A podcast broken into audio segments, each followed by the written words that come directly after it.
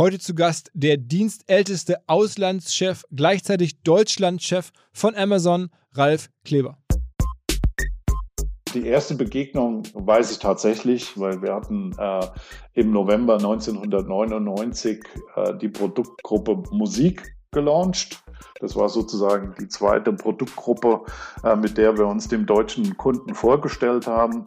Äh, und dazu hatten wir ein, ein Apartmenthaus in Hamburg gemietet äh, Journalisten eingeladen äh, für die Launchparty und es war tatsächlich eine Launchparty, wie du sie vom, vom Startup erwartest. Das heißt, wir hatten alle ein Bier in der Hand, standen auf dem Balkon und haben mit Journalisten darüber geplaudert, ob online jetzt eine gute Idee ist und ob das die Welt braucht und warum das Internet so langsam ist und, äh, und keine Computer und keiner in Deutschland einen Computer zu Hause hat äh, und wie sich das entwickeln wird. Also das ist natürlich ein Moment, an den du dich A erinnerst. Jeff kam extra eingeflogen äh, für diesen Abend äh, ähm, und B, wie wahrscheinlich nie wieder möglich sein wird, weil das die Zeit von Jeff einfach nicht mehr zulässt. Herzlich willkommen beim OMR Podcast mit Philipp Westermeier. Natürlich war das kein einfacher Podcast, denn der Ralf Kleber ist jetzt ja über 20 Jahre bei Amazon und hat entsprechend sehr viel Zeit gehabt zu lernen, wie man äh, Fragen ausweicht, wie man Antworten gibt, die möglichst diplomatisch sind. Und trotzdem ist es natürlich so, dass Amazon so eine krasse Firma ist und so, so viel mittlerweile Bedeutung hat in der digitalen Welt, in der Gesellschaft ganz generell, ähm, dass man einfach ab und zu mal versuchen muss, die Kollegen zu fragen. Und ein paar Antworten kamen ja auch und es kamen auch Andeutungen. Und ähm, außerdem ist die Karriere vom Ralf selber ja auch sehr interessant. Wie ähm, ist so jemand drauf, der so lange bei Amazon ist. Ähm, was ist das für ein Typ? Ich fand ihn wirklich äh, sehr sympathisch so im Gespräch. Natürlich in der, in der Sache hat er genau überlegt, was er mir mitgeteilt hat, aber so ist diese Welt. Ähm, ich habe trotzdem das Gefühl, man nimmt was mit, ähm, man lernt was, man versteht Sachen, auch am Ende insbesondere wie Amazon denkt und was es dort intern für, für Regeln gibt. Gebt Ralf Kleber und mir eine Chance. Viel Spaß, direkt rein ins Gespräch mit Ralf. Zu Gast ist heute der Mann, der vielleicht die erfolgreichste und wirtschaftlich stärkste Digital-Company in Deutschland führt. Moin Ralf. Hallo Philipp, grüß dich, moin. Ist das ähm, äh, zu hoch gegriffen? Äh, äh, das weiß ich nicht, ja. Also ähm, ich sag mal, mit Sicherheit ähm, äh, nehmen wir Komplimente gerne entgegen äh, und die gebe ich auch gerne an mein Team weiter, weil die haben hart dafür gearbeitet und wir wissen aber auch, dass wir weiterhin hart arbeiten müssen, um beim Kunden in der Beliebtheit nicht zurückzufallen. äh, das ist ein Tagesgeschäft, ja, also Everyday Day One. Ähm, und ähm, äh, da bin ich sehr stolz, dass mein Team das so mitteilt. Aber man, ich glaube, man kann schon sagen, dass wenn ihr jetzt eine deutsche Firma wärt, jetzt, ne, und, und sozusagen nur das deutsche Standalone-Business, wäre schon auch DAX-fähig, oder? Ich denke schon, ja, äh, dass wir das wären. Wir sind aber eine deutsche Firma, ja. Wir verstehen uns auch als deutschsprachige Firma, ja. Wir sind ja für alle, die mit äh, unserem Marktplatz in deutscher Sprache agieren wollen, also auch unsere Freunde in Österreich, Kunden in der Schweiz, im Ausland. Ähm, äh, ja, ich denke, ich, ich denke, wir wären, wären schon DAX-fähig. Ja. Ähm, und wie viel, wie viel Kollegen hast du da gerade gemeint? Also wenn du sagst, meine ganzen Kollegen in Deutschland, wie viele Menschen arbeiten aktuell für dich oder für Amazon in Deutschland? Genau, ich wollte gerade sagen, die arbeiten glücklicherweise müssen die nicht für mich arbeiten, sondern sie haben in ihren Bereichen äh, ein, ein, kompetentes Team äh, aus, aus Führungskräften und Kollegen um sich. Ähm, wir sind aktuell, glaube ich, 16.000 äh, Festangestellte im Bereich Operations. Ähm, das heißt so knapp über 20.000, 22.000, äh, so die, die Größenordnung dürften wir ungefähr liegen weil die Kolleginnen und Kollegen von Instafo, also der Jobplattform für den Tech- und Sales-Bereich, von der ich hier schon häufiger berichtet habe, mittlerweile bei uns doch groß engagiert sind hier im Podcast. Ihr hört immer wieder hoffentlich von Instafo. Deswegen habe ich die Kollegen vor kurzem mal selber persönlich kennengelernt und war wirklich sehr angetan. Sie haben mir dazu erzählt, es gibt eine neue Finanzierungsrunde in die Firma. 10 Millionen werden da investiert. Das ganze Thema wird also immer relevanter. Daher nochmal hier mit Nachdruck der Hinweis. Wer Menschen sucht im Bereich Tech und Sales, denkt an Instafo. Die haben da scheinbar wirklich eine neue magische Soße gefunden, wo sie über ihre Plattform ein automatisiertes Matchmaking zwischen Arbeitnehmer und Arbeitgeber ermöglichen und das ist im direkten Marktvergleich dreimal effektiver, was die Quote von Bewerbung zu Einstellung angeht. Hilft natürlich auch, dass sie bereits über 100.000 passende Talentprofile auf der Plattform haben und dass man sehr, sehr schnell ins Gespräch kommt. Innerhalb von 48 Stunden bewerben sich die ersten Talente bei den Arbeitgebern oder man kann sogar als Arbeitgeber einer vorselektierten Gruppe an Talenten aktiv eine Nachricht schicken oder sie zum Chatten einladen, um sich noch schneller kennenzulernen und zu prüfen, könnte das passen. Also nicht nur ich und die Geldgeber offensichtlich glauben an Instafo, sondern auch mittlerweile über 1800 Firmen, darunter O2, RTL, HelloFresh, MyPoster, viele, viele weitere. Instafo ist auf OMR Reviews bestbewertet 4,8 Sterne in der Kategorie Recruiting Plattform. Firmen, die nun Instafo ausprobieren möchten, sehr gerne. Ihr spart außerdem 500 Euro auf die erste Besetzung, wenn ihr euch anmeldet über Instafo mit Doppel-F, instafo.com slash OMR. Zurück zum Podcast. Und erzähl mal so ein bisschen, bevor wir zu den tagesaktuellen Sachen ähm, kommen, wie es bei dir angefangen hat. Also du hast ja gerade schon Day One gesagt. Wie war dein, dein Day One? Man muss ja wissen, du bist jetzt schon seit über 20 Jahren dabei, also mhm. aus den ganz frühen Tagen äh, der Firma insgesamt und bist ja auch der dienstälteste äh, Country Manager oder, oder Auslandschef sozusagen von Amazon. Jesus, jetzt fühle ich mich wirklich alt. ähm, ähm, ja, äh, stimmt aber. Äh, von den Fakten her, äh, mein, mein Day One war unvergesslich, äh, weil äh, ich kam in ein leeres Büro in Halberg-Moos, äh, in dem drei Ikea-Schachteln lagen, aus denen ich ein äh, einen Schreibtisch gebaut habe und einiges andere, was ich gebraucht habe. Äh, dann habe ich meinen Rechner irgendwo gesucht im Haus und selbst installiert. Äh, also so wie, wie vielen äh, wahrscheinlich der Day One im Startup vorkommt. Ähm, äh, aber ähm, ich sag mal, von da aus haben wir jetzt natürlich schon eine tolle Entwicklung genommen und äh, ich weiß, dass die vielen Kollegen, die jetzt äh, bei uns anfangen, ganz anders in Empfang genommen werden, hoffentlich den gleichen Spirit vorfinden, aber hoffentlich auch einen fertig montierten Schreibtisch. aber du warst ja nicht der erste Mitarbeiter von Amazon oder, oder das auch? Nein, auf keinen Fall. Nee, also nicht, nee. nicht in Deutschland meine ich jetzt. Es, war, es gab schon viele Leute vor dir in Deutschland und du, du kamst ja nur als Chef sozusagen neu rein. Genau, ich, also mein Aufgabengebiet war damals der komplette kaufmännische Bereich aufzubauen, also das Controlling, Planung, Finanz, Buchhaltung, Verwaltung, das, äh, das Ganze. Und es gab schon einen, einen festen Mitarbeiterstamm, ähm, der in, aus, aus dem Büro in Halbergmoos sozusagen angefangen hatte, äh, aus dem äh, ABC Bücherdienst, den Amazon äh, ähm, acht Monate zuvor gekauft hat und dann als Amazon.de Webseite äh, gelauncht hat, äh, ähm, einen, einen echten Online-Händler zu machen. Also da war schon ein großes Team am Start. Okay, also, aber das große Team heißt dann so ein paar hundert Leute schon? Ja, also ich weiß es nicht mehr genau, aber so 100, 200 Leute, sowas in die Richtung. Und wie bist du da hingekommen? Also hast du dich da beworben oder wurdest du da über Headhunter irgendwie angesprochen? Oder wie lief das damals? Genau, also ich, äh, es, es war bekannt, dass ich, ich war zehn Jahre bei Escada, ähm, die ich unglaublich genossen habe, tolle Zeit möchte ich keine Stunde missen und meinen Mentoren Wolfgang Ley und Beate Rapp kann ich gar nicht genug danken, was ich alles lernen durfte bei dem Unternehmen. Aber es war bekannt, dass ich auf der Suche war nach einem US-Tech-Unternehmen, äh, weil mir diese Arbeitsweise von US-Unternehmen generell, aber von den US-Tech-Unternehmen, die großen damals äh, Dell, Microsoft, ja, das hat mir unglaublich gut gefallen äh, und gepasst und so kam ich eben mit, mit Amazon ins Gespräch. Okay. Ähm, und du hast dann auch direkt irgendwie damals noch so Stock Options bekommen oder so? ja, die waren aber dann ein paar Jahre später nichts mehr wert, um alle zu beruhigen, ja. Ach, ach so, äh, also wegen, wenn, wegen Dotcom Crash. Genau, ja. Ich meine, der Aktienkurs äh, von, von Amazon äh, folgte, äh, folgte dem Verlauf vieler Unternehmen. Äh, wir haben es überlebt, viele andere haben es nicht überlebt, aber ich weiß nicht mehr genau, ja, aber mein Startkurs war so irgendwas um 100 Dollar und ein paar Jahre später waren das noch 6,97 Dollar. Also war schon ein, ein wilder Ritt. Und seit, äh, seitdem aber hast du dann trotzdem wahrscheinlich immer, immer mal wieder Aktien gekauft, nehme ich an. Oder bekommen. Ja, bei uns sind generell alle, alle festangestellten Mitarbeiter sind am Unternehmen beteiligt. Das ist bei uns ganz wesentlicher Bestandteil dieser Kultur. Also, dass jeder auch Eigentümergefühle gegenüber dem Unternehmen entwickelt äh, und unsere Leadership-Prinzipien äh, äh, mitträgt. Ja, äh, von Customer Obsession bis hin zu ähm, äh, dem äh, verantwortungsbewussten Umgang mit, mit den Ressourcen und Mitteln, die uns zur Verfügung stehen. Also, das ist bei uns fester Bestandteil der Kultur. Okay. Aber dann ist es ja für dich trotzdem in den letzten 20 Jahren ja, ganz gut gelaufen, würde ich mal sagen. Ich war keinen Grund zu jammern.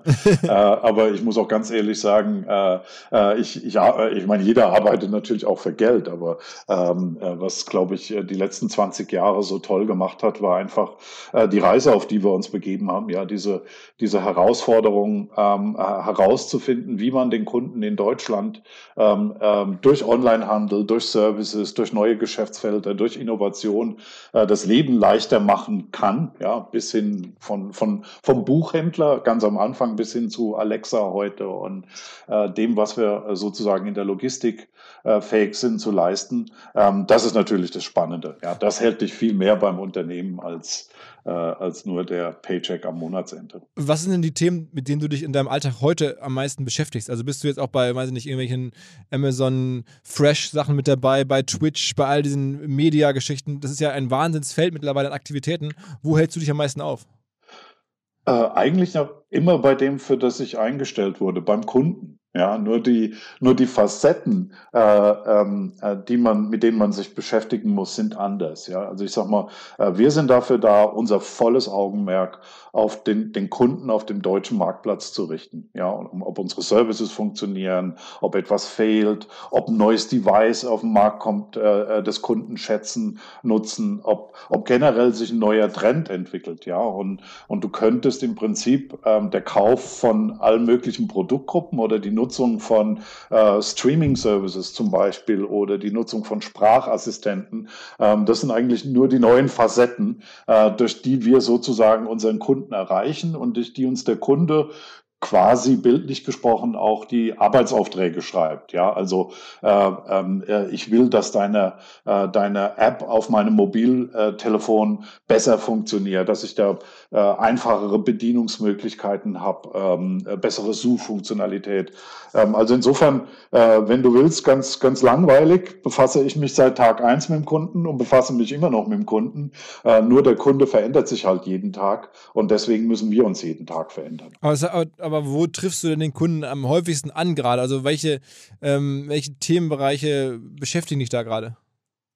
Ja, also ganz spannend ist natürlich Sprachassistenz, ja, deswegen äh, habe ich sie natürlich auch hier schon, ins Gespräch äh, eingeworfen, äh, ist eben, äh, wenn man so will, the new kid äh, äh, on the block. Mhm. Ähm, und es ist natürlich, steckt also wirklich noch in der, in der, in der frühen Entwicklungsphase. Es gibt unglaublich viel zu lernen, um diese Sprachassistenz zu perfektionieren. Aber es ist für mich eine, eine faszinierende Vision. Ich stehe voll hinter dem Gedanken, dass man mit Sprache äh, komplexe Abläufe, komplexe Bedienungsabläufe vereinfachen kann. Ja, Sprache ist der natürlichste Weg der Interaktion. Ja, und wenn man es schafft, äh, sozusagen über die, über die natürliche Sprache Zugang zu, was weiß ich, meinem Backofen oder meinem, äh, meinem äh, Hochdruckreiniger oder meinem Auto äh, oder zu Informationen, die vorliegt, zu Musik, äh, zu Services schafft, ähm, dann sehe ich da eine, eine, eine ganz große Möglichkeit, äh, Kunden und Menschen das Leben zu vereinfachen. Erklär mal so ein bisschen, wie ihr aufgestellt seid. Also du, man sagt immer so, du bist jetzt irgendwie Deutschlandchef oder steht bei, bei LinkedIn VP Germany. Ähm, bericht, an, an wen berichtest du in so einer Organisation? Ähm, berichtet der deutsche Twitch-Chef zum Beispiel oder der deutsche Amazon Web Services, also AWS-Chef auch an dich? Wie muss man sich das vorstellen? Äh, schau, das ist bei uns glücklicherweise alles von nachgeordneter Bedeutung. Ja, natürlich haben wir irgendwo ein Organigramm und äh, äh, ähm, aber es spielt keine Rolle. Wir leben das Organigramm nicht. Ja, wir haben so eine Übereinkunft, dass dort, ähm, äh, wo wir einen Kunden durch viele Dinge berühren, äh, auch viele Menschen an einen Tisch kommen. Ja, und das ist äh, das heißt, unabhängig von Hierarchie oder äh, Zugehörigkeit im Organigramm. Ja, wir, wir versuchen immer das Team an den Tisch zu bringen, ähm, das sich 24/7 mit dieser Problemstellung auseinandersetzt oder ein Kompetenzfeld besetzt, das uns helfen kann, äh, unsere Problemstellung zu lösen. Ja, äh, heißt im Klartext, es gibt jemanden, äh, äh der 24/7 über Web Services nachdenkt. Also mhm. Es gibt nicht nur einen, es gibt viele, ja, weil auch dort gibt es sehr unterschiedliche Verantwortlichkeiten. Es gibt ein Team, das 24 Stunden am Tag, sieben Tage die Woche über Fresh nachdenkt. Es gibt ein Team, das über, über Buch nachdenkt, ja. Also es gibt für alles ein, ein spezialisiertes Team. Mhm. Um den Kunden aber so umfassend ähm, äh, zu bedienen, wie es notwendig ist, reicht es nicht, äh, durch eine Brille zu schauen ja, äh, sondern du musst meistens unterschiedliche Dinge zusammenbringen, ja, weil auch ein Buch zum Beispiel braucht entweder ein digitales Device oder eine physische Zustellung. Das heißt, du musst dann die Teams wieder zusammenbringen. Und das ist zum Beispiel eine der Hauptaufgaben von mir und meinem Team, äh, diese Brücken zu schlagen, die richtigen Leute an einen Tisch zusammenzubringen, um eine Problemstellung für den Kunden möglichst optimal zu lösen.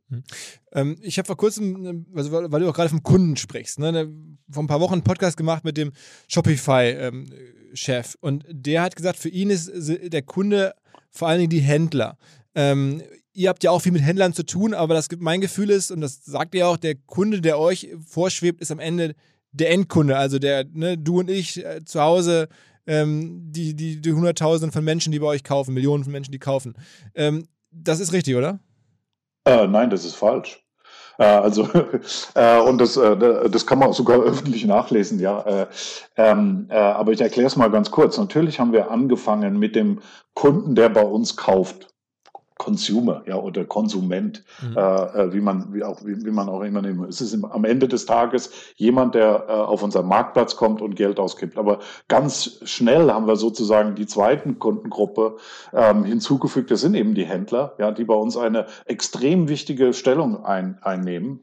Äh, und die sind eben Kunden, die auf unserem Marktplatz etwas verkaufen wollen. Die haben ganz anderes Anforderungsprofil, ja, was ihre Tools, was ihre Möglichkeiten äh, angeht. Die kommen mit einer ganz anderen Motivation ähm, äh, auf, den, äh, auf unseren Marktplatz. Aber ganz wichtig ist, sie sind essentiell für diese Vision, eben alles anbieten zu können. Im, im abgelaufenen Quartal äh, standen die Händler für knapp zwei Drittel, ja, 66 Prozent oder 65 ähm, äh, aller verkauften Artikel auf unseren Marktplätzen weltweit kamen aus diesen äh, Händlern. Ja, und damit ist es mit äh, mit anderen. Ja, es gibt noch weitere Kundengruppen, äh, zum Beispiel die, die Kreativleistung äh, äh, erbringen oder wir haben auch ein Business-Segment, da haben wir äh, Business-Kunden, die wieder ein anderes Anforderungsprofil haben. Aber es gibt ganz viele Facetten von wichtigen Kundengruppen auf Amazon, um die wir uns dann auch speziell organisieren, um ihre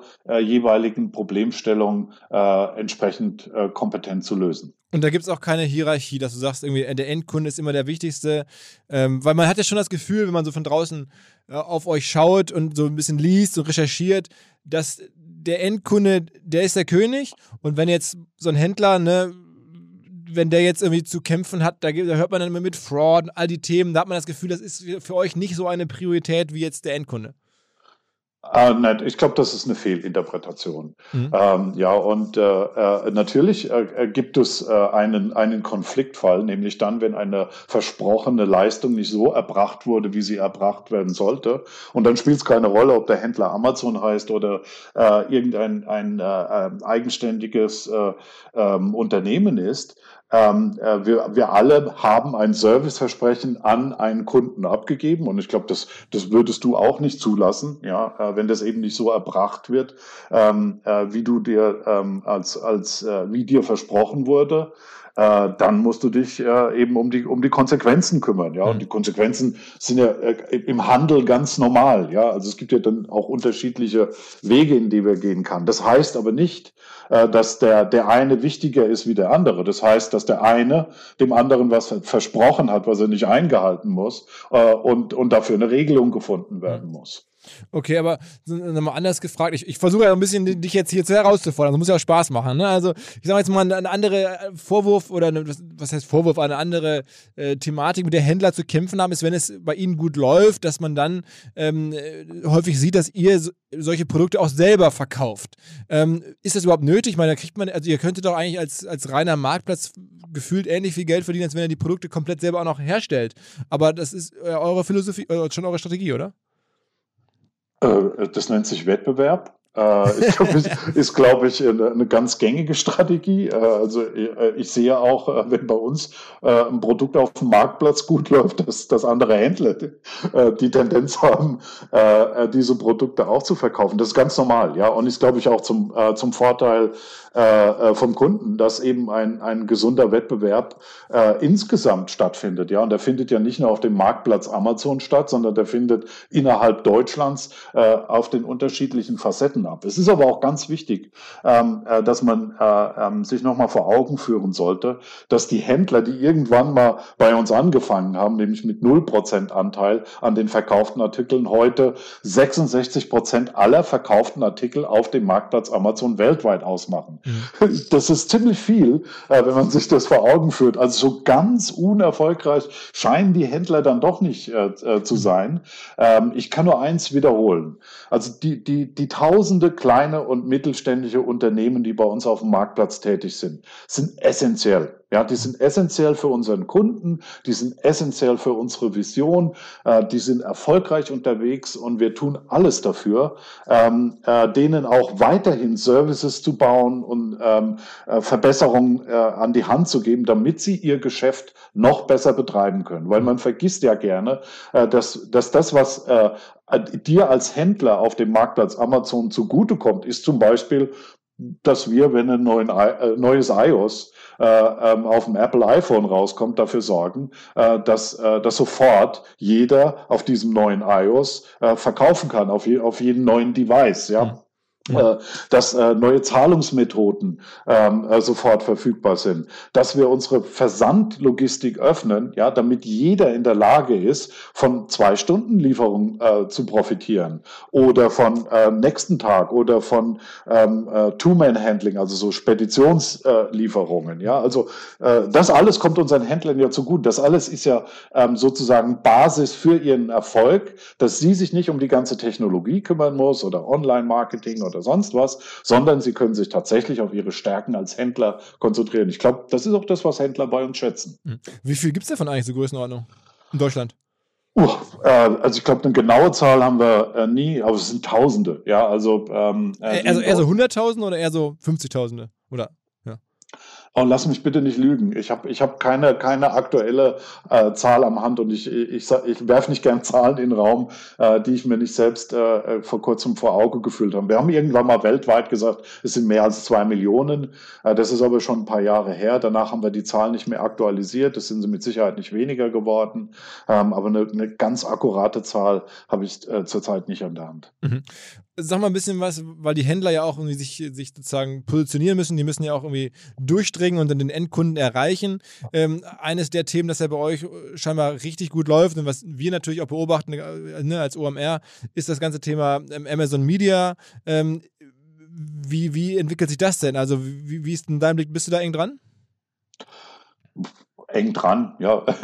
Äh, also ich sag mal, äh, alles, was, äh, was vor den Augen des Kunden erscheint, ja, ist, ist von Rele Relevanz für mich jetzt durch meine Brille gesehen. Mhm. Aber es gibt natürlich äh, unterschiedliche Teams, die sich um die unterschiedlichen Arten ähm, äh, ähm, des Online-Marketing ähm, auf, der, auf dem Marktplatz Amazon äh, mit den Themen beschäftigen. an denen bin ich jetzt wiederum nicht so eng dran. Aber generell, ich, natürlich, es ist ein wichtiges Thema. Ich glaube, ähm, äh, wir bieten ein sehr relevantes Umfeld, in dem man Produkte und Services anbieten kann, ähm, äh, der auch wirklich Sinn macht für Werbepartner.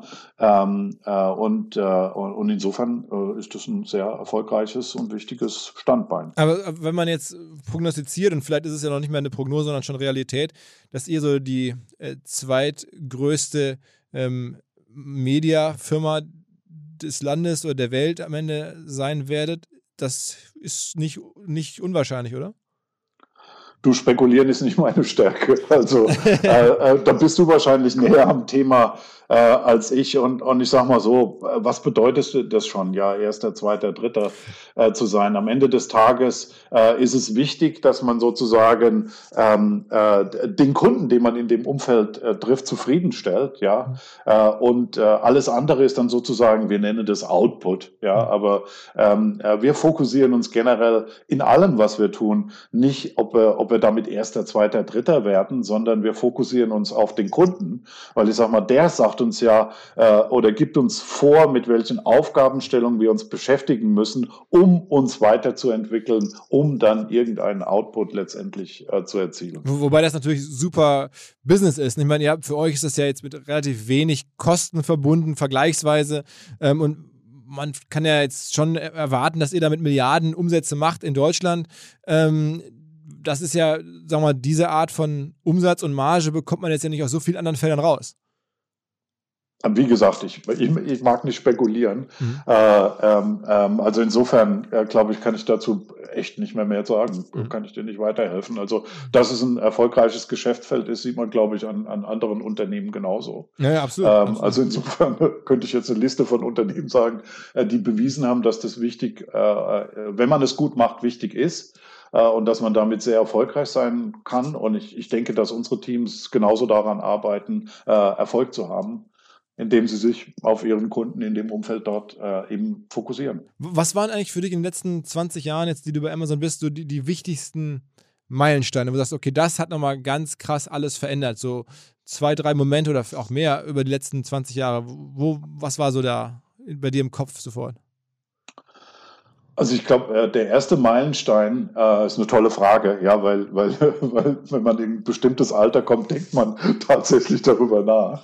Äh, was, was wären denn jetzt so die Meilensteine, die du deinen Kindern äh, äh, erzählen würdest? Ich glaube, den einen habe ich schon erwähnt. Ich meine, den äh, sich zu entscheiden, Wettbewerb in seinem eigenen Laden zuzulassen, also tatsächlich Händler einzuladen äh, äh, ähm, äh, in den Wettbewerb mit eigenen Produkten. Das war A, nicht so offensichtlich, wie das heute erscheint. Ja, also ich, ich kann mich an sehr kontroverse Diskussionen in-house erinnern, äh, die auf dem Weg äh, zu dieser Entscheidung stattgefunden haben.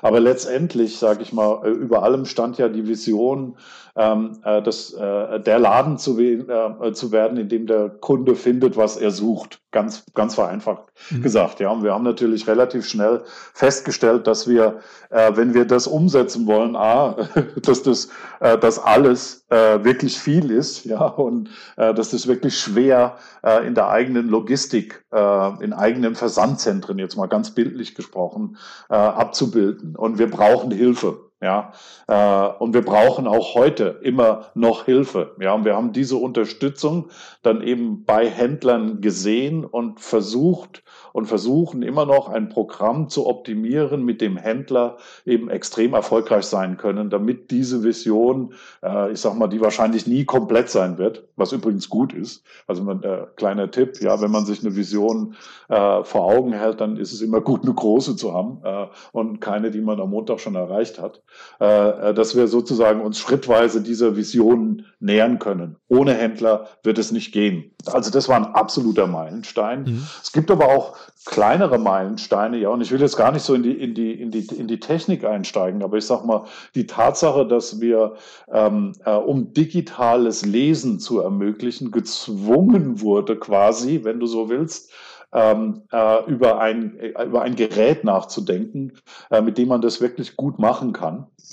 Äh, das war auch ein Meilenstein, ja, weil äh, äh, wenn du, wenn du äh, in, in-house oder auch extern, wenn du Analysten gefragt hast, soll jemand, äh, der keine Ahnung hat, wie man Devices baut, äh, in diesen Markt ein, einsteigen, dann hätten, hätten wahrscheinlich neun von zehn gesagt, uh, hochriskant. Ja. Ähm, äh, wir hatten aber gar keine Wahl, ja, weil ich, äh, wenn du dir den, den, den, das Kindle-Lesegerät vor Augen führst, äh, dann ist es ja de facto ein, ein Gerät, das nicht viel kann. Ja, mhm. also es ist schwarz-weiß, ja, du kannst damit umblättern, du kannst damit Bücher speichern. Äh, das war es eigentlich schon quasi. Ja, es mhm. kann ein bisschen mehr Text-to-Speech und andere Sachen, aber im Prinzip ist ein Schwarz-Weiß-Gerät, das umblättert, äh, weil es will ja ein Buch sein. Mhm. Äh, und es war nahezu unmöglich, äh, ähm, äh, die, die großen Elektronikkonzerne davon zu begeistern, ein Gerät zu bauen, das nichts kann, auf gut, auf gut Deutsch. Ja? De facto in einer Zeit, wo alle sozusagen, wo noch mehr Pixel, noch mehr, noch stärkere Kamera, noch schneller Internet browsen. Ja? Also da war ja so ein, ist ja immer noch so ein gewisses Rennen um äh, Leistungsfähigkeit durch, äh, durch stärkere und durch mehr Funktionalität unter Beweis zu stellen bei den äh, Herstellern von klassischen Elektronikgeräten. Und da kamen wir eben um die Ecke und haben gesagt, bau doch mal was, was nichts kann, ja, schwarz-weißen umblättern. Dafür konnte sich niemand begeistern. Hat dann aber wiederum äh, uns bekräftigt, dass es ähm, ich weiß nicht, die Vision für, ähm, äh, für Kindle, für Lesen. Ja, also äh, es geht ja nicht nur um Bücher, äh, sondern beim Kunden geht es ja um Lesen. Ja, und, und, und, und Buch ist ein Weg ähm, äh, zu lesen. Ja, äh, und digital äh, oder ist, äh, ist ein Weg wiederum innerhalb äh, dieser Kategorie Buch, ähm, äh, sich den Content von Autoren ähm, äh, ähm, zu nähern. Mhm. Ähm, das hat uns dann wiederum bekräftigt, weil wir ein Stück näher kamen an diese Vision, jedes Buch in jeder Sprache, an jeder Stelle der Erde äh, in 60 Sekunden, die steht so im Prinzip hinter unseren Bemühungen, äh, die Vielfalt im Lesen möglichst allen Menschen, aber auch allen Autoren zugänglich zu machen. Oh, jetzt habe ich lang geantwortet, sorry. Noch, noch, ich nehme einen Schluck Wasser, sorry.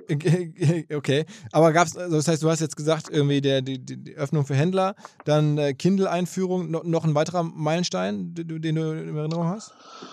Du, gerade sind wir wieder mit, mit dem Meilenstein äh, unterwegs. Ähm, äh, ich denke, ich denke, dass ähm, äh, uns der Ausbau äh, von, äh, von, von eigenem äh, ähm, äh, letzter Meile Zustellung sozusagen äh, uns auch neue Wege eröffnet. Ja, nicht, nicht weil unsere, unsere Zustellpartner äh, ähm, äh, nicht gut genug wären, ja, aber weil wir natürlich äh, dort nochmal einen echten ähm, äh, äh, Neuhochdeutsch, sorry, Touchpoint, ja, also so ein, wir, wir treffen auf unseren Kunden äh, an der Stelle und können extrem viel lernen und dann extrem viel in eigene Innovationen stecken, um Zustellung anders zu machen. Ja, weil ich kann ja sozusagen nicht jeden Zustellpartner äh, dazu zwingen, äh, das zu machen, was ich will, ja, und mit mir zu experimentieren und vielleicht auch mal Geld in die Hand zu nehmen, äh, um irgendetwas zu machen, was sehr experimentell klingt. Das, das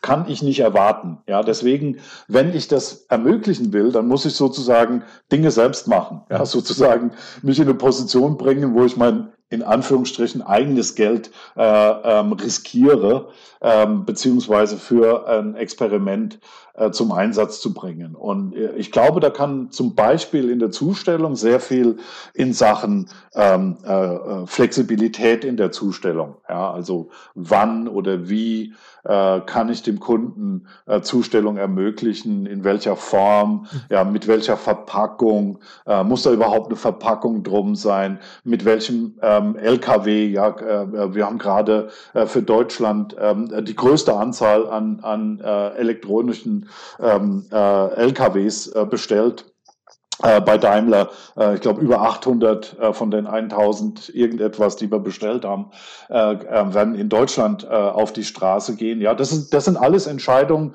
die ich als, als Betreiber besser treffen kann, als ein Partner davon zu überzeugen, dass es für ihn sinnvoll ist, diesen Schritt mit uns zu machen. Glaubst du auch an Drohne mittelfristig?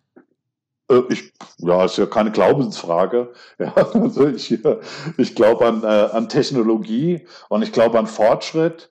Äh, und insofern glaube ich auch an, an automatisierte Zustellung.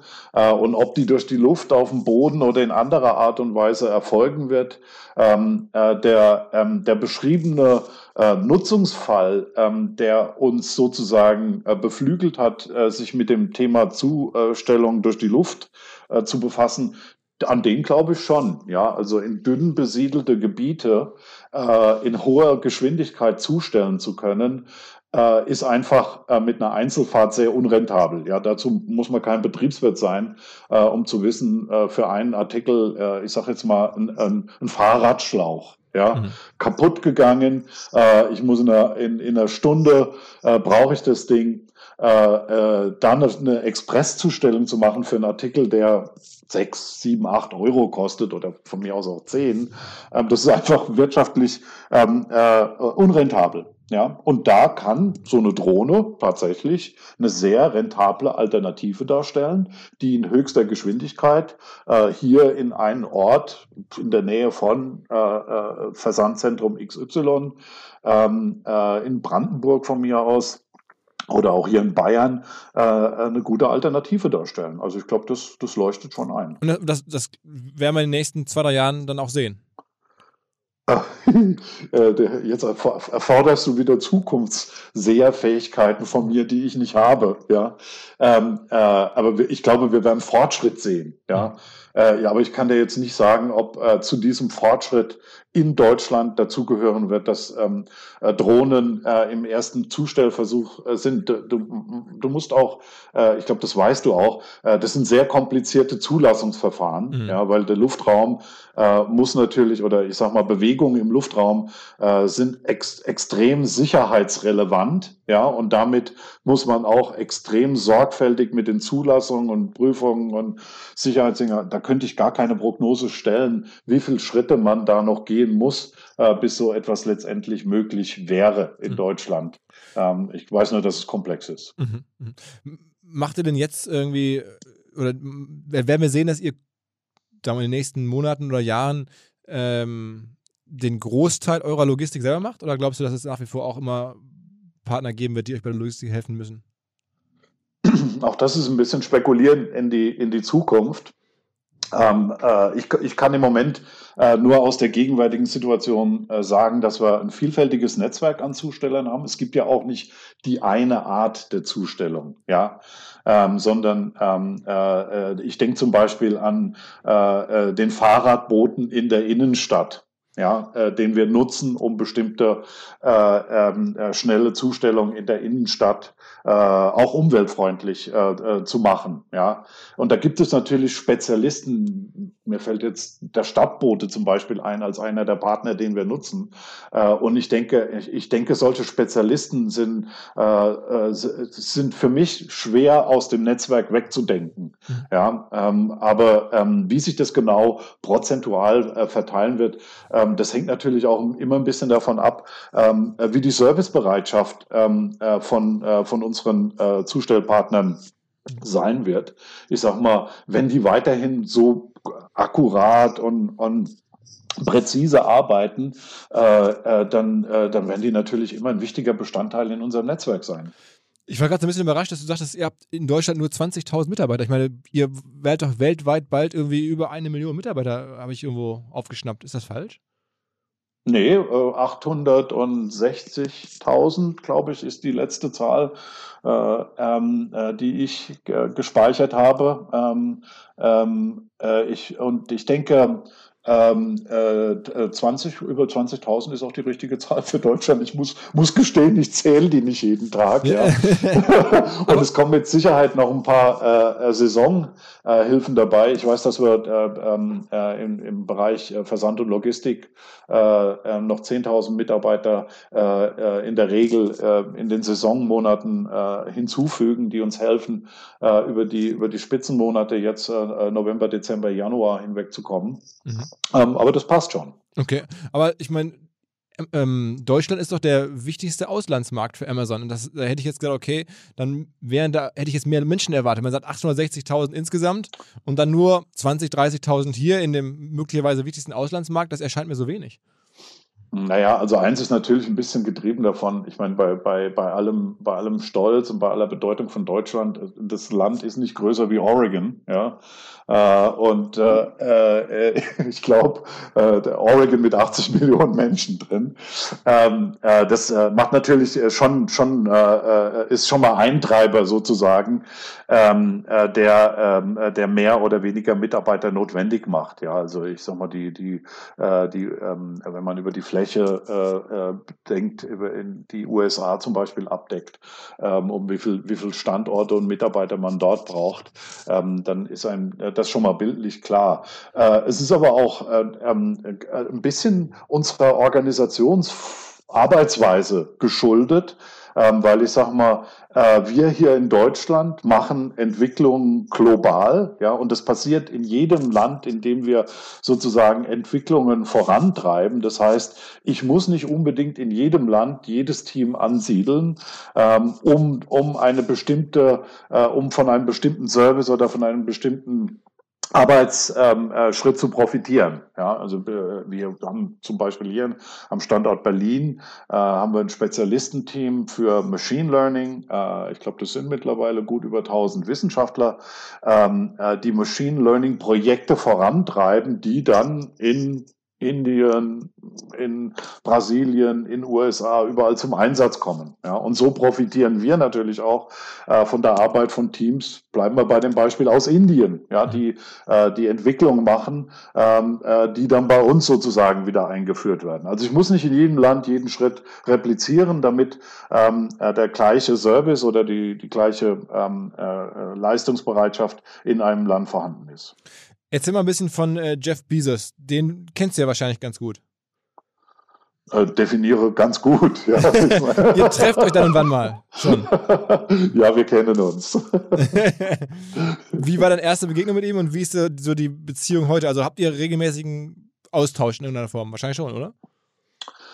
Ähm, also ich fange ich fang mal mit der ersten Begegnung an und dann, äh, dann äh, sage ich dir gerne etwas zum, äh, wie wir generell da, äh, äh, darüber äh, denken und, und auch vorgehen. Also die erste Begegnung weiß ich tatsächlich, äh, weil das war eine, eine, die heute einfach nicht mehr möglich ist, weil wir hatten äh, im November 1999 äh, die Produktgruppe Musik gelauncht das war sozusagen die zweite Produktgruppe, äh, mit der wir uns dem deutschen Kunden vorgestellt haben. Äh, und dazu hatten wir ein, ein Apartmenthaus in Hamburg gemietet.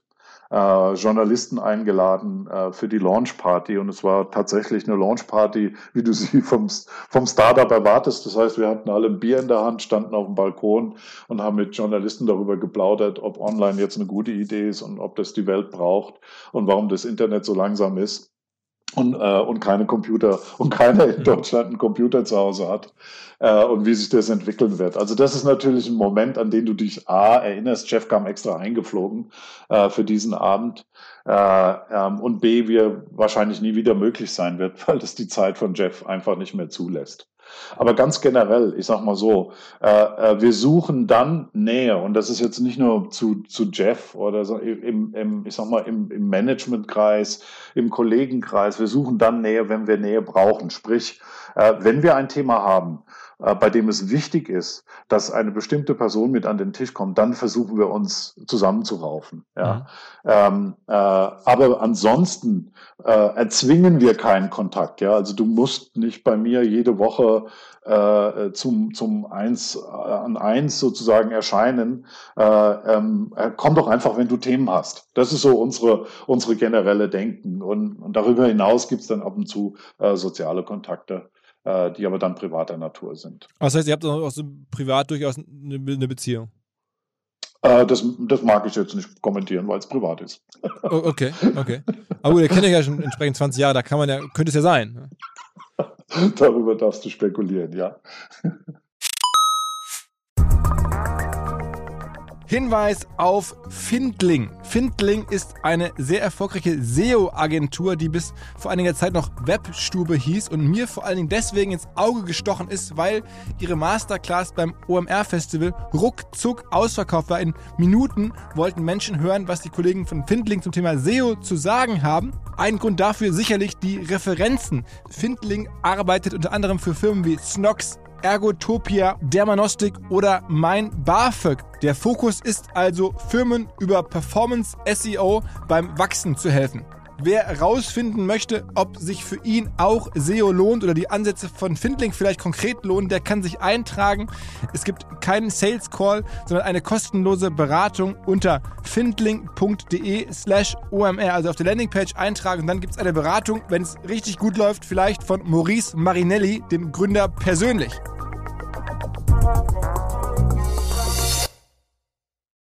Zurück zum Podcast. Okay, okay. Aber äh, wie oft habt ihr dann berufliche Touchpoints? Also ist das dann teilweise manchmal ein ganzes Jahr gar nicht, weil einfach ähm, äh, du keine, keine Themen hast, die du besprechen musst? Oder ist es dann, oder kommt das seltener vor, dass ihr euch ein ganzes Jahr gar nicht sprecht? Äh, du, äh, äh, so wie ich gesagt habe, dann, wenn es notwendig ist, ja, und das kann, das kann äh, wirklich sein, dass wir uns über einen längeren Zeitraum äh, über, über Geschäftsthemen nicht unterhalten müssen, weil sie eben von, von anderen äh, abgedeckt werden und, die, die, äh, und, und, und wir in der Lage sind, äh, das so zu lösen, dass wir, glaube ich, ähm, eine, eine, eine gute Lösung haben. Und andere Themen äh, würdest du dann äh, dreimal die Woche besprechen. Ja, also ich glaube, es äh, ist ganz wichtig, dass man so, wir, wir haben so ein Bild, ja, das äh, erzählen wir auch immer unseren Mitarbeitern von der, von der One-Way-Door und der Two-Way-Door-Decision, ja. Mhm.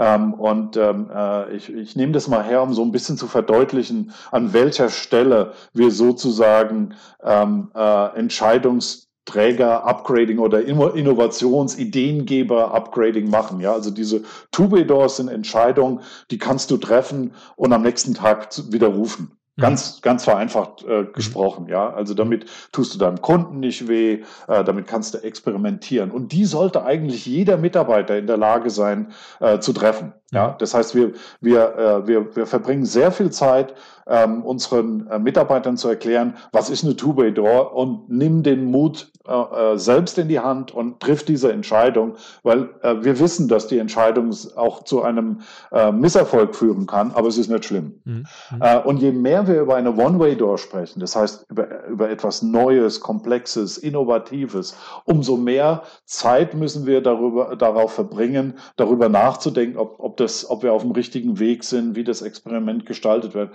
weil es, wenn es denn mal draußen gestartet ist, schwer zurückzuholen ist. Was war ja. so die letzte One-Way-Door, durch die du durch musstest? Äh, die letzte weiß ich gar nicht, aber eine der größten war mit Sicherheit Versandkostenfreiheit. Ja, also das ist, äh, das ist eine wirtschaftlich sehr folgenschwere Entscheidung. Äh, und wenn du deinem Kunden versprochen hast, äh, du bezahlst zukünftig die Versandkosten auf die eine oder andere Weise, dann ist es sehr schwer, sich am nächsten Tag hinzustellen und zu sagen, ah, ich habe es mir doch anders überlegt. Mhm. Äh, das machen wir jetzt doch nicht mehr. Mhm. Aber es, du, hast, du hast jedes, jeden Monat irgendwelche One-Way-Doors. Ich würde nicht sagen jeden Monat. Nee, äh, nee, nicht jeden Monat. Okay, also eher so, also, also es kommen offensichtlich irgendwie welche, deswegen braucht man ja ähm, erfahrene Chefs, damit man das irgendwie entscheiden kann. Aber genau. wir haben ja, wir haben ja ein, ein, ein, leistungsstarkes Führungsteam und kompetente Teammitglieder, ja, ähm, und die in, in Anführungsstrichen ähm, äh, äh, haben ja eine Aufgabe, ja, nämlich die Aufgabe, diese Probleme zu lösen. Und äh, erst wenn die an einen Punkt kommen, wo sie nicht mehr in der Lage sind, diese Themen allein zu lösen und sozusagen noch mehr äh, an, an Mitteln, an, äh, äh, an Ressourcen, an äh, anderen Teamressourcen mit hineingezogen werden. Dort kommen wir dann langsam an einen Punkt, ähm, äh, wo man sich sozusagen Richtung One-Way-Door äh, bewegt. Normalerweise ist ja bei so amerikanischen Konzernen so, es gibt halt den, den C-Level, also das Board, und dann gibt es ja irgendwie so diese ähm, Riege der SVPs, also der Senior Vice Presidents, und dann gibt es die VPs. Ähm, wie viele SVPs und VPs gibt es eigentlich bei Amazon? Keine Ahnung. Das ist, also das ist definitiv ein Thema, mit dem habe ich mich noch nie befasst. Äh, keine Ahnung. Okay, aber jetzt, also es wird ja wahrscheinlich, SVPs ja schon relativ herausragend, da wird es ja nicht hunderte von geben. Du, ganz ehrlich, äh, warum, also ich habe echt keine Zeit, mich jetzt Kissen auf dem Org-Chart zu zählen. Mhm. Ich glaube, dafür werde ich auch nicht bezahlt. Mhm. Äh, ich wüsste es nicht, ja. Also keine Ahnung. Okay, okay, aber das ist auch bei euch wirklich, wird gar nicht so gelebt, wer da jetzt irgendwelche ähm, Relevanz hat oder welche Titel hat, das ist irgendwie, da guckt man nicht so drauf. Ich, ich, also ganz ehrlich, also ich kann A nicht äh, ähm, kommentieren, was in anderen US-Konzernen üblich ist, weil ich nie in anderen US-Konzernen äh, mhm. gearbeitet habe. Äh, ich, ich kann dir nur eins sagen, äh, wir rechnen unser Augenmerk nach außen, auf den Kunden und nicht nach innen. Äh, also, äh, nee, wüsste ich nicht. Was ist denn aus deiner Sicht, wenn du jetzt auf Amazon guckst und die Sache, die dir am meisten Sorgen macht, vielleicht sozusagen die größte Schwäche, die, die ihr noch habt? Naja, ich, naja, wir sind schon groß geworden, ja, und äh, ähm, äh, große Unternehmen, ähm, äh, ähm, äh, das ist, glaube ich, kein Geheimnis, ähm, äh, müssen ihre Agilität erhalten, ja, und trotzdem ihre Unternehmenskultur äh, so transparent machen, dass jeder Mitarbeiter sozusagen sie versteht, ähm, sich damit auseinandersetzen kann, äh, zur Verbesserung der Kultur beitragen kann. Äh, das ist schon eine Herausforderung, ja. Also ich meine, abgesehen, die größte Herausforderung ist, äh, dem Kunden einen guten Dienst zu machen. Aber ich glaube, darüber habe ich jetzt schon hm. lang genug ja, gesprochen. Ja, auf jeden Fall. Ja. Sagen, ist angekommen. Aber, ja, ist angekommen, denke ich mir. Ähm, ist aber wirklich die größte Herausforderung, ja. Also wie beim Bundesliga-Club ein Tor schießen, äh, die größte Herausforderung ist oder keins kriegen. Ähm, aber nee, die Größe macht es natürlich ähm, äh, immer, äh, äh, wir müssen immer mehr Aufwand betreiben, um, um sozusagen alle mit im Boot zu halten. Äh, das mussten wir natürlich 1999 nicht. Ja, da bist du einmal ins Dachgeschoss, hast ein All Hands gemacht und dann hattest du jeden Mitarbeiter erreicht und jeder konnte, konnte dann abends bei dir noch äh, ins Büro laufen und vielleicht noch die eine oder andere Frage, die ihm nicht klar war, klären oder ein neues Thema anregen. Das wird natürlich, je größer du wirst und je zwei, verzweigter du wirst und je mehr Geschäftsfelder du auch aufbaust, immer etwas schwieriger. Und äh, das macht uns keine Sorge, aber ähm, äh, das, ähm, äh, ich sag mal, hält uns wach, dass wir daran arbeiten müssen. Der Jeff hat ja mal so scherzhaft gesagt, jedes große Unternehmen äh, wird irgendwann scheitern, ja, und wir werden dafür bezahlt, äh, diesen Zeitpunkt möglichst lange hinauszuzögern. Ja, das ist jetzt eine sehr fatalistische Sicht. Ich bin sicher, er hat danach gelacht in seiner in seiner berühmten Art und Weise. Aber er hat natürlich recht. Ja, ich meine, das, das, das, die Größe äh, kann fatale Folgen haben. Äh, das zu wissen ist schon mal ein gutes Ding. Äh, dagegen vorzugehen mit, mit allem, was uns, was uns äh, ähm, äh, möglich ist, ist, glaube ich, noch besser wenn man so von außen Leute fragt, dann sagen einige, naja, ähm, ihr habt diese riesige Produktsuchmaschine und man findet bei euch auch alles, aber das ganze Thema Discovery, also man so Inspiration, das wäre nicht so stark. Siehst du das auch so? Kannst du das nachvollziehen, dass das gesagt wird? Also, logisch kann ich das nachvollziehen, ja. Also ähm, äh, große Auswahl äh, ähm, ist Fluch und Segen. Ähm, und ich sage mal, äh, wir werden wahrscheinlich äh, nie bis äh, nicht so schnell fertig werden, äh, uns dieser Aufgabe zu äh, stellen, äh, dass wir unsere Findefunktionalität verbessern müssen. Mhm. Jetzt ist es nicht ganz so katastrophal, wie das äh, jetzt vielleicht in deinem Statement äh, nicht negativ gemeint rüberkam, weil ich sag mal, ein gewisser Erfolg und einen gewissen Kundenzustrom sehen wir ja. Also komplettes Desaster kann es nicht sein. Aber äh, ich finde es sehr wohl äh, wichtig äh, und, äh, und auch richtig, dass der Kunde uns immer wieder hinweist, guck mal, an der Stelle funktioniert's nicht oder das hier hättet ihr besser machen können oder schau mal, so stelle ich mir das vor. Äh, das wird hoffentlich nie aufhören, weil das sind eben die Aufträge, von denen ich gesprochen habe, äh, dass wenn du deinem Kunden zu, sorgfältig zuhörst, ja, dann kannst du an der Stelle richtig was Gutes tun. Ja, weil du kannst ein Problemstellung äh, äh aufnehmen, du kannst eine Verbesserung einführen, du kannst sehen, äh, du kannst den Kunden auch fragen, ist damit dein Problem gelöst oder findest du das jetzt besser? Ja, und dann bist du für die Sekunde besser, weil morgen kommt vielleicht schon wieder ein anderer, weil sich was weiß ich, die Screengröße auf den Handys verändert hat oder da jetzt äh, äh noch mehr Pixel drauf, keine Ahnung, ja, oder es ein neues Verfahren gibt und da wird dir dann sagen, und jetzt musst du es wieder ändern, ja, weil es wieder besser werden muss. Ich war so ein bisschen überrascht, gerade als wir über die Meilensteine gesprochen haben, dass du über Prime gar nicht so als Meilenstein so in der Form jetzt herausragend zumindest erwähnt hattest. Danke, dass du mir das noch hinzufügst. Äh, äh, wäre tatsächlich äh, gehört in die Liste dieser Meilensteine. Ich habe wahllos gepickt, äh, äh, die mir gerade so äh, in, in Sinn kamen. Aber du hast natürlich recht, Prime ist, ist extrem wichtig, ja, weil es eben unseren Kunden, die viel mit uns interagieren, vieles noch einfacher gemacht hat unter einem Dach sagen wir mal, ja, nämlich unter dem, unter dem Namen Prime, weil wenn man sich Prime anschaut, das war ja mal, ich sag mal, in den Anfängen und ist es immer noch sozusagen dieses Programm das Zustellung kostenfrei, schneller mhm. und, äh, äh, und einfacher, schrägstrich verlässlicher gemacht hat. Ähm, das macht es ja heute immer noch in, in vielerlei Art und Weise, aber heute ist es natürlich auch äh, Videocontent streamen. Äh, davon ein großer Anteil gratis, ja, Musik, äh, Zugang zu einer großen Musiklibrary zu haben, äh, Storage, Kindle Reading, ja, also ganz viele Sachen, ähm, die der Kunde äh, in, über Ablauf der Jahre, ja, ich glaube 2005 haben wir, glaube ich, sind wir mit Prime gestartet in, in Deutschland.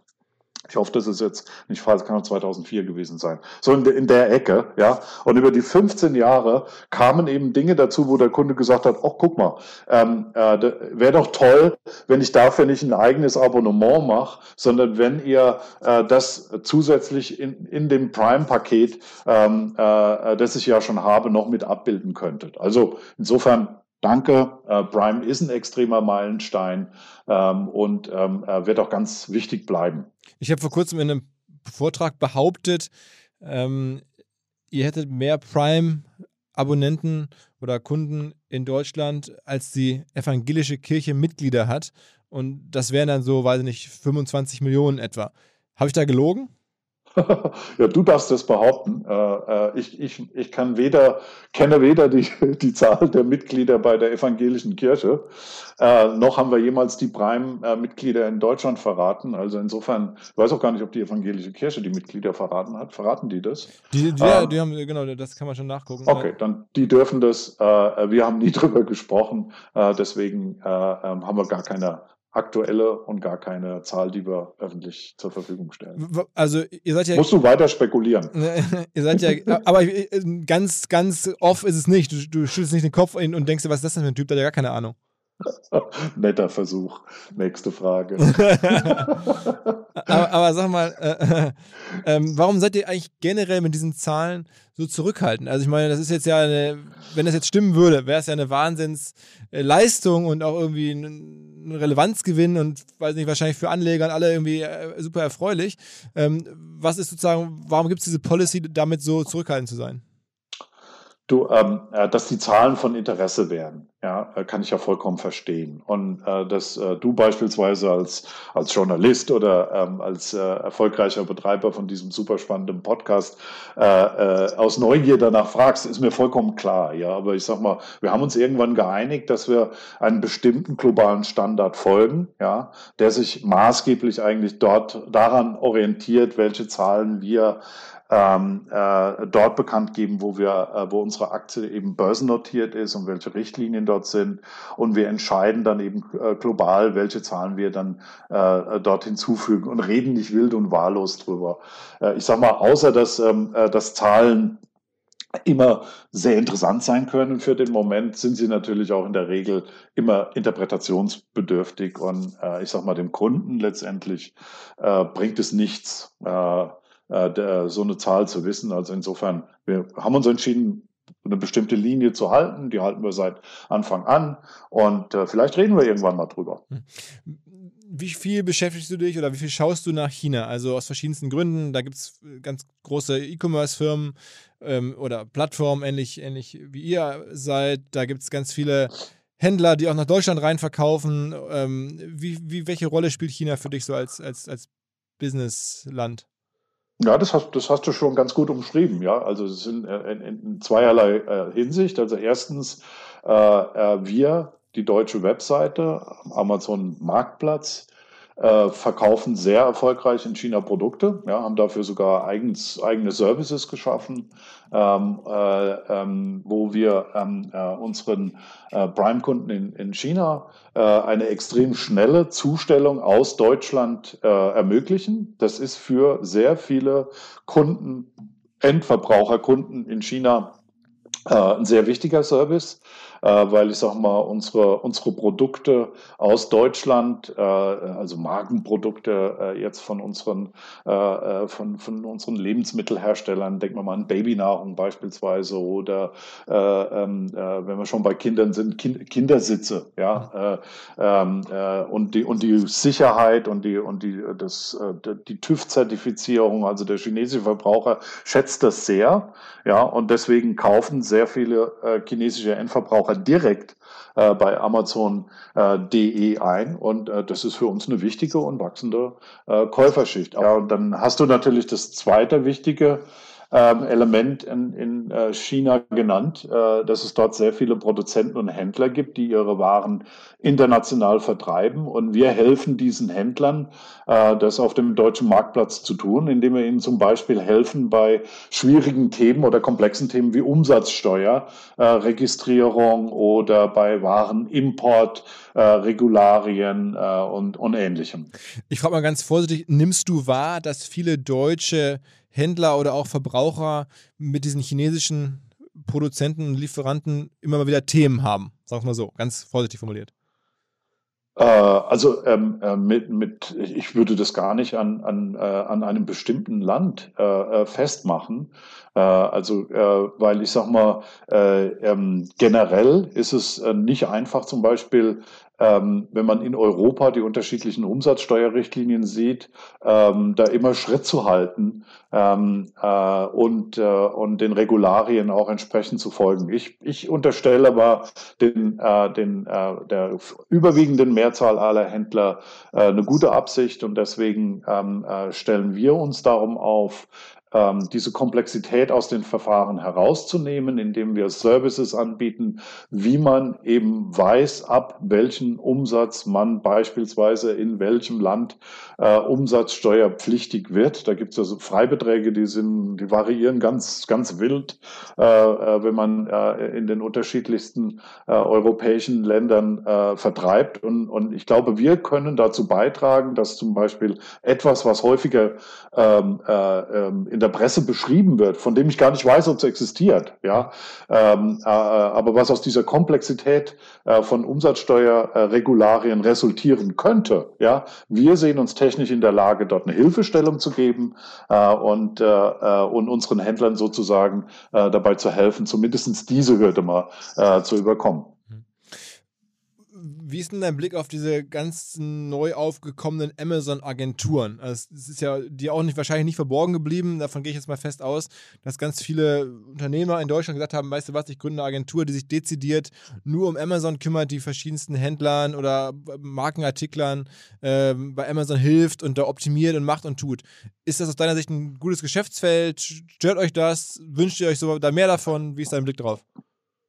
Ähm, also ist, warum sollte mich das stören? Ja, also ich sag mal, ähm, Hilfestellung ist, ist wichtig äh, gerade im Onlinehandel. Du, wir haben gerade eine eigene Initiative äh, gegründet, die heißt äh, Quick Start Online, ja, die im Prinzip nichts anderes ist als eine Hilfestellung, äh, die wir äh, den vielen Offline-Händlern, ich nenne es jetzt mal Offline-Händler, ja, ähm, geben wollen, ähm, äh, die sich noch nicht mit äh, der digitalen Materie beschäftigt haben, äh, in der Regel ein Geschäft betreiben und bisher es für nicht notwendig erachten, äh, vielleicht auch mal digital auszuprobieren, wie man ja, ihre Produkte, ihre Services ähm, dem Kunden nahebringen kann.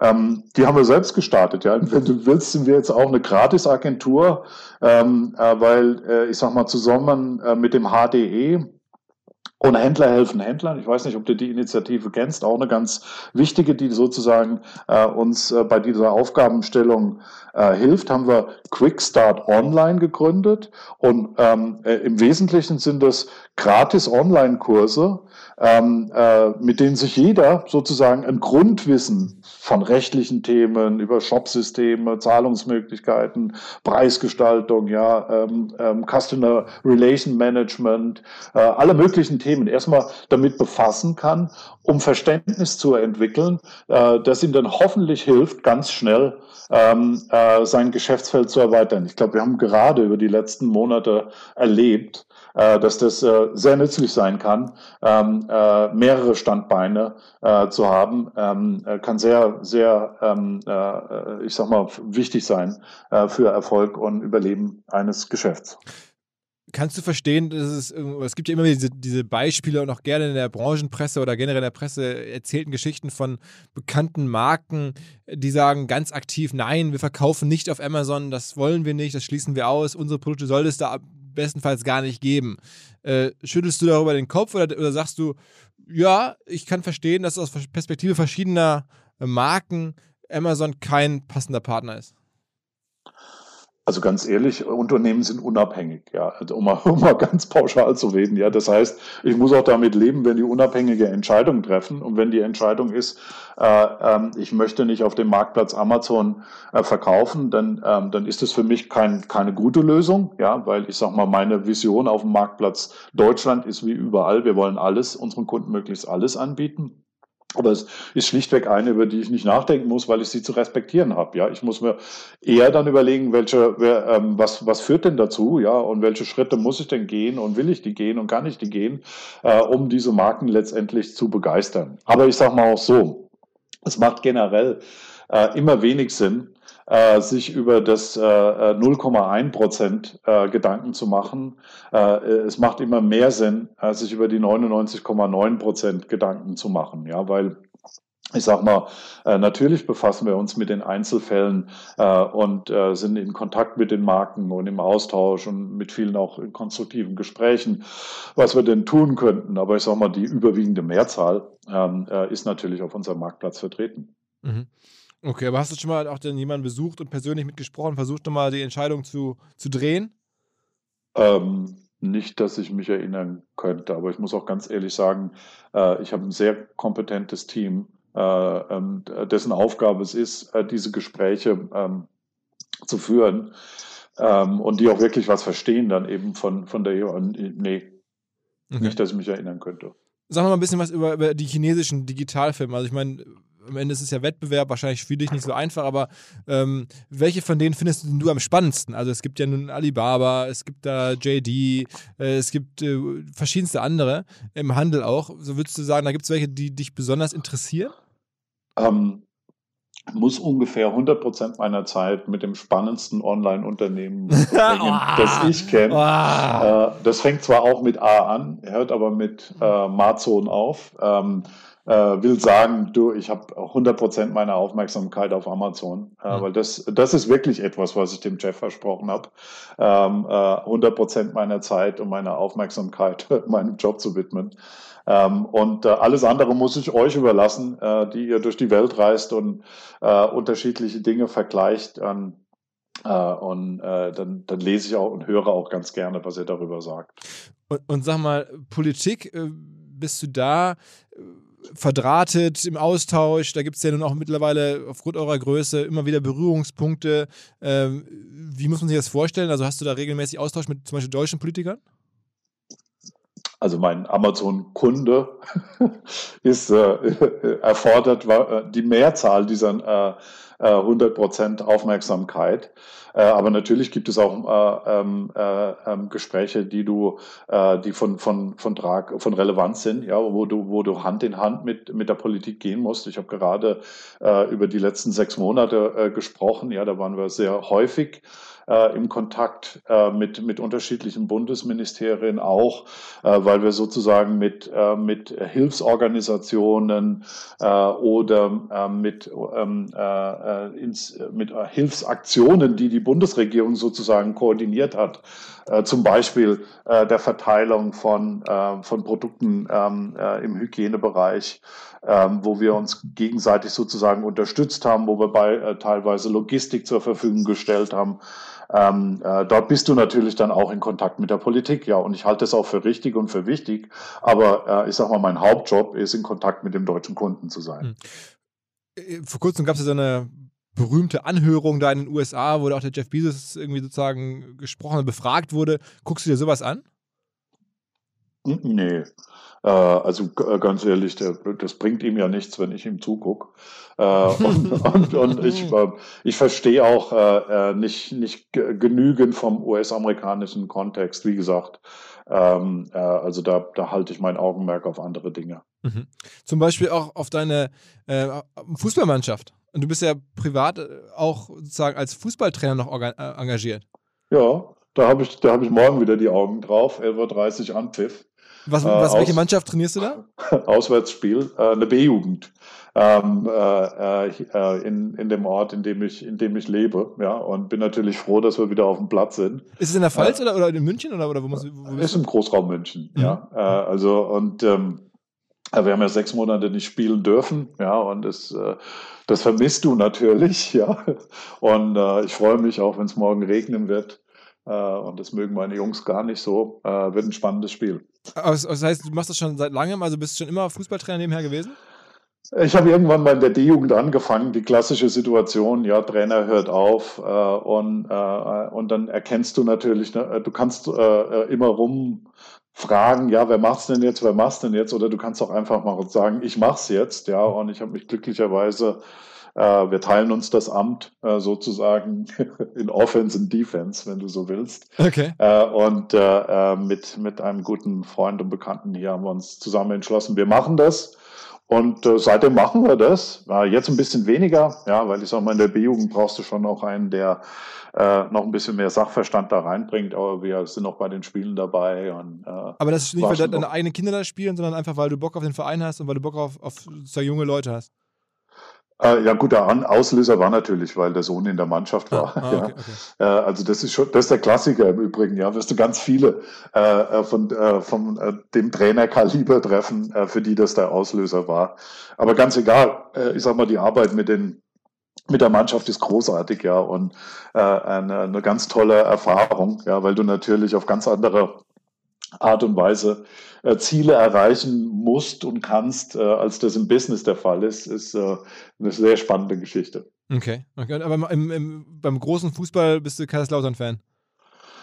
Ja, Mai, ich bin in der Stadt geboren. Ja, und wenn du in der Stadt geboren bist, zu der Zeit, als ich geboren war, da war das äh, natürlich äh, ähm, eine Herzensangelegenheit. Ja, ich meine, äh, äh, wer das Spiel gegen die Bayern 76 gesehen hat, äh, der, äh, der kommt da schwer von los. Ja, und Kaiserslautern war sehr, sehr erfolgreich. Kann man, kann man vielen Jungen heute gar nicht mehr vermitteln, ähm, äh, dass die ähm, ein paar Mal Meister waren. Ähm, ja, und, und ich sag mal, ein Herzensverein, den sollte man, glaube ich, nicht wechseln. Also da bin ich schon, bin ich schon sehr loyal. Ähm, äh, natürlich äh, ist das heute eine andere Geschichte. Deine, deine Kollegen haben mir gesagt, ich soll dich danach fragen, was zwei Pizzateams sind. Das sind äh, eins der Bilder, die wir äh, intern benutzen, um, äh, äh um, um greifbar zu machen. Äh, ähm, wir suchen nach Symbolen, ja, wie dieser Day One äh, der diese, äh, diese, diese Geisteshaltung, äh, diese Gründergeisteshaltung äh, am ersten Tag sozusagen symbolisiert, diese One-Way, Two-Way-Door. Und die, das Two-Pizza-Team steht für eine Teamgröße, die wir für geeignet halten, um ein, ein, eine Innovation, um ein Experiment, um ein Thema, um einen Service äh, voranzutreiben. Und, und das Symbol der Two-Pizza heißt so ungefähr zehn bis zwölf Mann, weil wir sprechen da von amerikanischen Pizzen, äh, nicht von deutschen Pizzen. okay. ja, von äh, deutschen Pizzen wirst du ja kaum selbst satt. Äh, unter Umständen, ja, um Gottes Willen. Äh, jetzt nicht, äh, äh, dass mich alle Pizzerien anschreiben, von wegen, äh, bei mir wirst du Satz von einer, gibt's schon auch. Aber das ist natürlich kein Vergleich zu dieser American-Style Family Pizza, äh, von der werden schon 10, 12 Mann satt. Und äh, das heißt, so ein Two-Pizza-Team, ähm, das war zum Beispiel in den Anfangsstunden war Fresh, war ein Two-Pizza-Team oder Prime Now war ein Two-Pizza-Team oder äh, ähm, Alexa war mal ein Two-Pizza-Team. Ja, und äh, die kümmern sich dann eben 24-7 um einen bestimmten Gedanken, um einen bestimmten Service, äh, äh, den sie dann vorantreiben und entwickeln. Wie oft bist du eigentlich in normalen Nicht-Corona-Jahren in den USA? Ähm, da gibt es keine feste Antwort drauf, so oft wie es sein muss, äh, aber meistens nicht öfter als zwei, dreimal. Okay. Okay. Und sag mal zum Schluss wieder noch ein bisschen, äh, Prime Day kommt bald wieder, ne? Ja, Prime Day kommt bald wieder. Ähm, äh, in dem Jahr ähm, äh, ist ja eine wichtige Aktion. Ja, das ist sozusagen unser Dankeschön-Tag äh, an unsere Prime-Kunden. Und wir bedanken uns äh, in der Regel, indem wir tolle Offers machen. Ähm, äh, und äh, ähm, in dem Jahr natürlich insbesondere wichtig, äh, unsere Händler nochmal äh, äh, damit einzubeziehen, weil bei denen müssen wir uns natürlich auch bedanken. Die haben in den letzten sechs Monaten äh, das Gleiche sozusagen vollbracht, äh, was, was äh, meine Kollegen im, in, in der Amazon Logistik äh, vollbracht haben. Das heißt, die haben sich blitzschnell auf eine sehr neue, sehr unbekannte Situation äh, eingestellt, die sehr drastische Einschränkungen mit sich brachte. Ja, wir, wir, wir kennen es alle. Ja, wir, ähm, äh, wir, haben zwei Meter Abstand eingeführt, Hygiene. Es sind 150 Maßnahmen, die äh, Amazon beispielsweise umsetzen musste, um Sicherheit und Gesundheit unserer Mitarbeiter äh, zu gewährleisten äh, damit wir sozusagen weiter liefern können, damit unsere Kunden weiter zu Hause bleiben können. Das war ganz wichtig und das haben natürlich alle Händler äh, auch durchlaufen und wir wissen, dass das eine Monsterleistung ist äh, und wollen in dem Jahr auch den, den Prime Day dazu nutzen, unseren Händlern sozusagen ein, ein Dankeschön. Wie sieht das dann aus? Äh, ein, Was macht ihr dann da? Ähm, äh, wir, haben, wir, wir, haben, äh, wir, haben, wir nehmen 85 Millionen in die Hand äh, weltweit, äh, äh, um sozusagen Einkaufen bei Partnern äh, zu sponsern, indem wir sagen, für 10 Euro beim Partner, beim Händler, bei ausgewählten Händlern, die wir dann auch auf Storefronts präsentieren werden, wer dort einkauft, der bekommt ähm, 10 Euro zum Einkaufen am Prime Day zurück. Das heißt, wir wollen äh, sozusagen den Händlern im Vorfeld zum Prime Day äh, bei denen für Umsatz für Rummel sorgen ähm, und gleichzeitig dann den, äh, den Prime-Kunden ein kleines Dankeschön in die Hand drücken, mit dem der Prime Day dann noch mehr Spaß machen wird. Und das Datum ist, darf man das schon sagen? Der Podcast kommt nächsten, also kommt, wir sprechen jetzt ja heute ähm, an einem Freitag, Mittwoch soll der Podcast erscheinen. Äh, heute ist der 25. Darf man schon sagen, wann der Prime Day sein wird? Äh, der Prime Day wird am 14. Oktober sein. Okay, okay. Das heißt, da habt ihr dann schon richtig Action, die eure ganzen Fulfillment Center sind, jetzt, jetzt wird da richtig aufgerüstet. Da wird jetzt, äh, ich sag mal, das ist ja, äh, ich meine, das ist ja eine be bekannte Übung sozusagen äh, für unsere Kollegen äh, im, in Versand und Logistik, aber auch im Einkauf, ja, und äh, in allen Bereichen. Ich meine, ähm, solche Spitzentage erfordern natürlich auch äh, Spitzenleistung, ja. Und wir nennen das immer so ein bisschen Champions League Finale. Äh, ähm, und da freut sich jeder drauf, ja, weil äh, es gibt eigentlich nichts Schöneres, als dann tatsächlich äh, zu hören, dass wir einen guten Job gemacht haben oder das Kundenfeedback zu erhalten, äh, dass das eine tolle Aktion war. Äh, und bisher haben wir ähm, äh, das sozusagen immer geschafft. Und dann, wenn wir in dem Jahr äh, auch alles daran setzen, dass wir das am 13. und 14. Oktober ähm, äh, wieder hinbekommen. Was kaufst du eigentlich privat am häufigsten bei Amazon? alles Mögliche. Also ich bin ganz, ganz normaler Konsument, der übrigens auch nicht nur bei Amazon kauft, äh, sondern immer auch gerne darauf hinweist, dass, äh, dass ich glaube, in einem Kanal äh, äh, oder in einem Laden nur einkaufen, das macht kein Kunde auf, dieser, auf dieser Welt. Das heißt, äh, auch ich gehe gerne äh, äh in den stationären Handel und äh, äh, genieße die Vorzüge äh, ähm, äh, des Einkaufens für bestimmte Sachen. Hier bei Amazon kaufe ich äh, über alle Produktgruppen nahezu, ja, von viel Bücher bis viel Musik. Ich stream Video, ich äh, nutze bestimmte Services, äh, ich, ich trage Schuhe, äh, ich esse Cornflakes. Ja, also es gibt ganz viele Dinge, äh, die ich mache. Also ganz normaler Mensch, der ganz normales Produktportfolio hat. Und was ich ist denn der, der, zweitgrößte Online-Shop, wo du dann äh, sozusagen, wenn man deine, deine Kaufhistorie anschaut, das Zalando oder wo bist du am zweitgrößten? Was ist es dann? Das verrate ich dir nicht. so ein bisschen Story of my life, ey, oder Story of this Podcast. Mir Fragen stellen, die du nicht beantworten willst. Ja, das ist eine sehr private Frage. Äh, musst du, musst du mir zugestehen, ja. Aber ich sag mal, äh, ich kaufe auch in anderen Online-Stores äh, und sogar sehr gerne, ja. Und habe auch eigentlich kein Problem damit, ja. Aber will jetzt hier keinen besonders hervorheben, weil es gibt ganz viele, die einen ganz tollen Job machen. Ralf, alles klar. Ähm, du bist natürlich Profi und ich habe es versucht, viel rauszuholen. Ein bisschen was war, glaube ich, schon dabei. Ja? Man kann äh, natürlich extrem viel auch lernen von euren Prinzipien. Ähm, ich habe als letztes habe ich noch stehen Amazon Six Pager. Muss auch noch ganz kurz erklären. dann sind wir durch. Was ist der Amazon Six Pager? Der Amazon Six Pager, ja, das ist ähm, ganz oft glücklicherweise auch ein Four-Pager, Two-Pager äh, oder One-Pager. Ähm, äh, wir ähm, sind generell ein schreibendes Unternehmen. Das heißt, bei uns werden Ideen äh, in, in, schriftlicher Form entwickelt und auch, auch viele ähm, äh, Mechanismen, also zum Beispiel, ähm, äh, wenn wir über, äh, über ähm, bestimmte Prozesse reviewen oder ähm, dahinterherhalten, dann machen wir das in schriftlicher Form und die, die maximale Anzahl der Seiten ist sechs. Äh, deswegen, äh, du darfst nie mehr schreiben, egal was du, äh, wenn es ein Dreijahresplan wäre, ja, darfst nie mehr als sechs Seiten schreiben.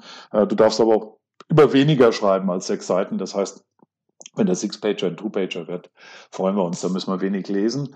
Aber bei uns läuft ein Meeting tatsächlich generell so ab. Du bringst das Dokument dann in ein Meeting rein. Dort wird das Dokument erst einmal gelesen, und zwar von allen, äh, damit jeder sozusagen den gleichen Wissensstand hat zum Start einer Diskussion äh, und danach findet dann eben äh, die Unterhaltung über den äh, dargestellten, schriftlich dargestellten Sachverhalt, Idee oder was auch immer statt. Da. Machst du dir eigentlich Sorgen, weil das fällt mir gerade so spontan ein, wo jemand, der sich das ja alles ausgedacht hat und alles pusht, ist ja Jeff Bezos. Also die, die Firma ist ja nun sehr stark von ihm geprägt. Ähm, macht man sich manchmal Sorgen, denkt sich, dass, den, dass der eines Tages ja auch mal aufhören könnte oder vielleicht irgendwie nicht mehr, keine Lust mehr hat oder auch vielleicht nicht mehr in der Lage ist oder so?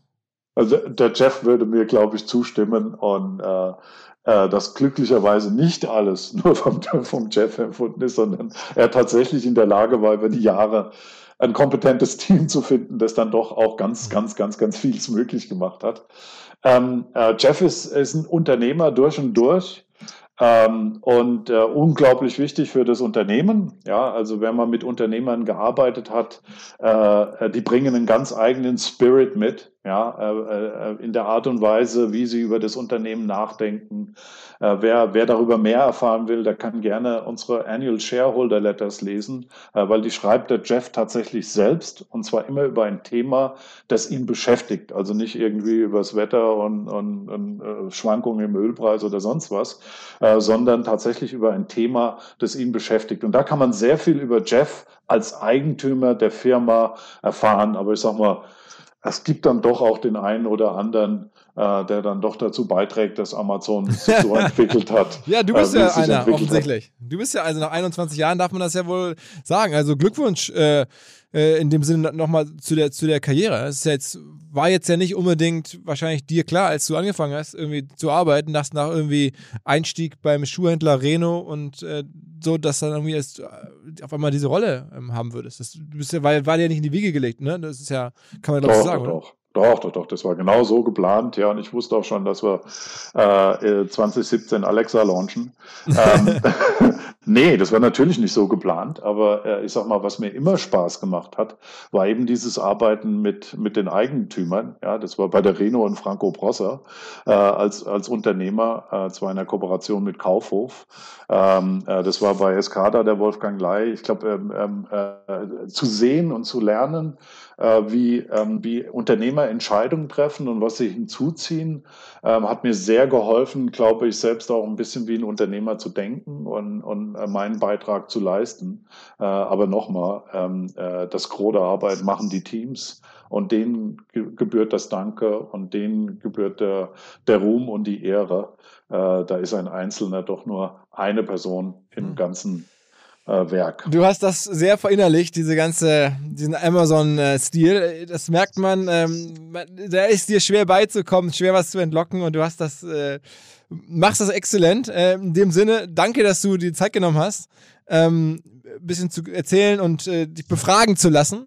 Mhm. Ähm, und ich hoffe, vielleicht im nächsten Jahr oder demnächst mal können wir dich überreden, hier nach Hamburg zu kommen, aufs Festival, dir das mal anzuschauen, was wir hier so machen.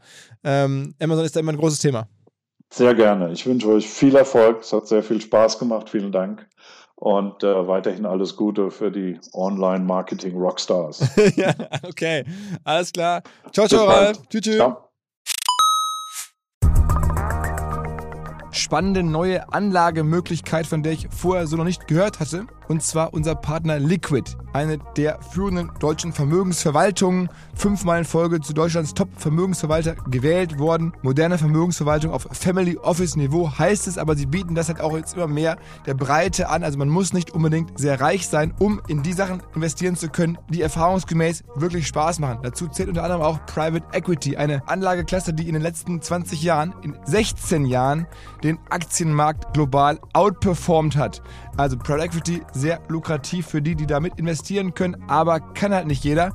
Bis eben jetzt, wo Liquid es möglich macht, sogar, und das ist das Neue, mit einem Sparplan, wie man das von klassischen Börsenanlagen kennt, mitzumischen. Also neues Produkt, das heißt Liquid Private Equity Next. Und da kann man, wenn man sich auf 10.000 Euro festlegt und jeden Monat etwas bereit ist zu sparen, einsteigen und dann von den Renditen von Private Equity mit profitieren. Wer darüber mehr wissen möchte, natürlich alle Infos wie immer in den Show Notes oder unter liquid.de